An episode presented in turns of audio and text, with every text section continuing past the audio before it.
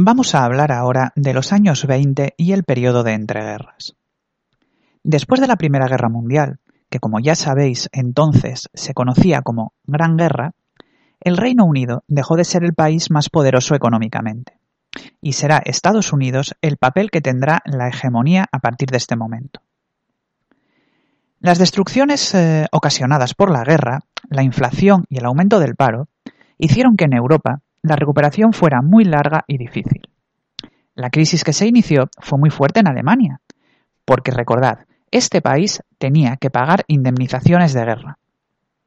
La inflación que hubo en ese país fue tan grande que podemos eh, llamarla hiperinflación. Sin embargo, a partir de 1924 la cosa empezó a mejorar. La producción aumenta, disminuye el paro y el nivel de vida de los europeos mejora, aunque no tanto como estaba sucediendo en Estados Unidos.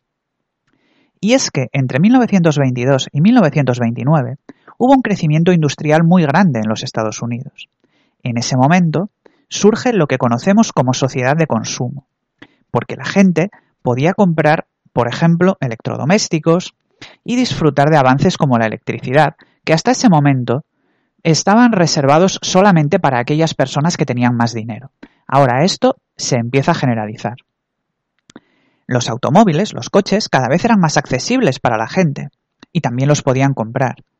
¿Y cómo conocían que aparecía todo esto, todas estas innovaciones? Pues gracias a la publicidad. Y lo podían comprar porque se podía pagar a plazos.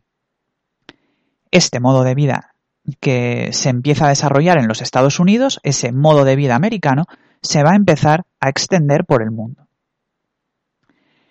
También fueron apareciendo o generalizándose nuevas formas de ocio, como por ejemplo el cine, los deportes de masas como el rugby o la música popular.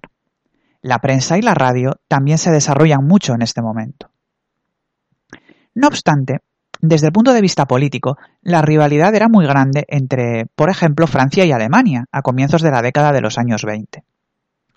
La cosa se complicó cuando Alemania, que atravesaba una profunda crisis económica, no pudo pagar las indemnizaciones de guerra a Francia. A su vez, si Francia no recibía ese dinero de Alemania, no podía pagar los préstamos que le había hecho Estados Unidos durante la guerra. Entonces, desde Francia se decide invadir la región del Ruhr, una región alemana en la que se producen carbón y acero. A la vez, los trabajadores alemanes se ponen en huelga y paralizan la producción, lo que a su vez intensifica la crisis alemana. En vista de la situación, desde los Estados Unidos se propone el plan Dawes, según el cual los Estados Unidos prestaban dinero a Alemania para que con ese dinero Alemania pagara las indemnizaciones a Francia y a sus aliados y luego Francia pudiera pagar con ese dinero las deudas a los Estados Unidos. Como nos damos cuenta, el mismo dinero salía de los Estados Unidos iba a Alemania, de Alemania pasaba a Francia y de Francia volvía a los Estados Unidos. Esto dio lugar al entendimiento y mejoró las relaciones internacionales. Así, en 1925, se firma el Tratado de Locarno por el que Alemania reconocía de manera completa todas las condiciones del Tratado de Versalles. Y por todo ello, en 1926, Alemania fue admitida en la Sociedad de Naciones. En este momento se va a desarrollar mucho el movimiento por los derechos de las mujeres en el Reino Unido. Aunque ya había surgido mucho antes este movimiento. Esta etapa del feminismo en realidad se había iniciado en los Estados Unidos allá por el año 1848, que es cuando se empieza, a hablar de la igualdad entre hombres y mujeres y del derecho al voto de las mujeres. Es lo que se llamó sufragismo.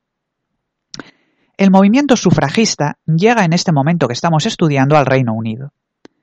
Pero durante la guerra, durante la Gran Guerra, fue cuando las mujeres demostraron que podían tener un papel importante en la economía, porque mientras los hombres luchaban, ellas seguían trabajando en las fábricas.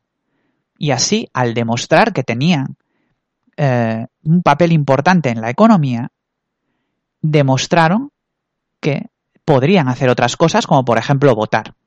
Y así se crea, o se desarrolla, mejor dicho, un sentimiento favorable al sufragismo.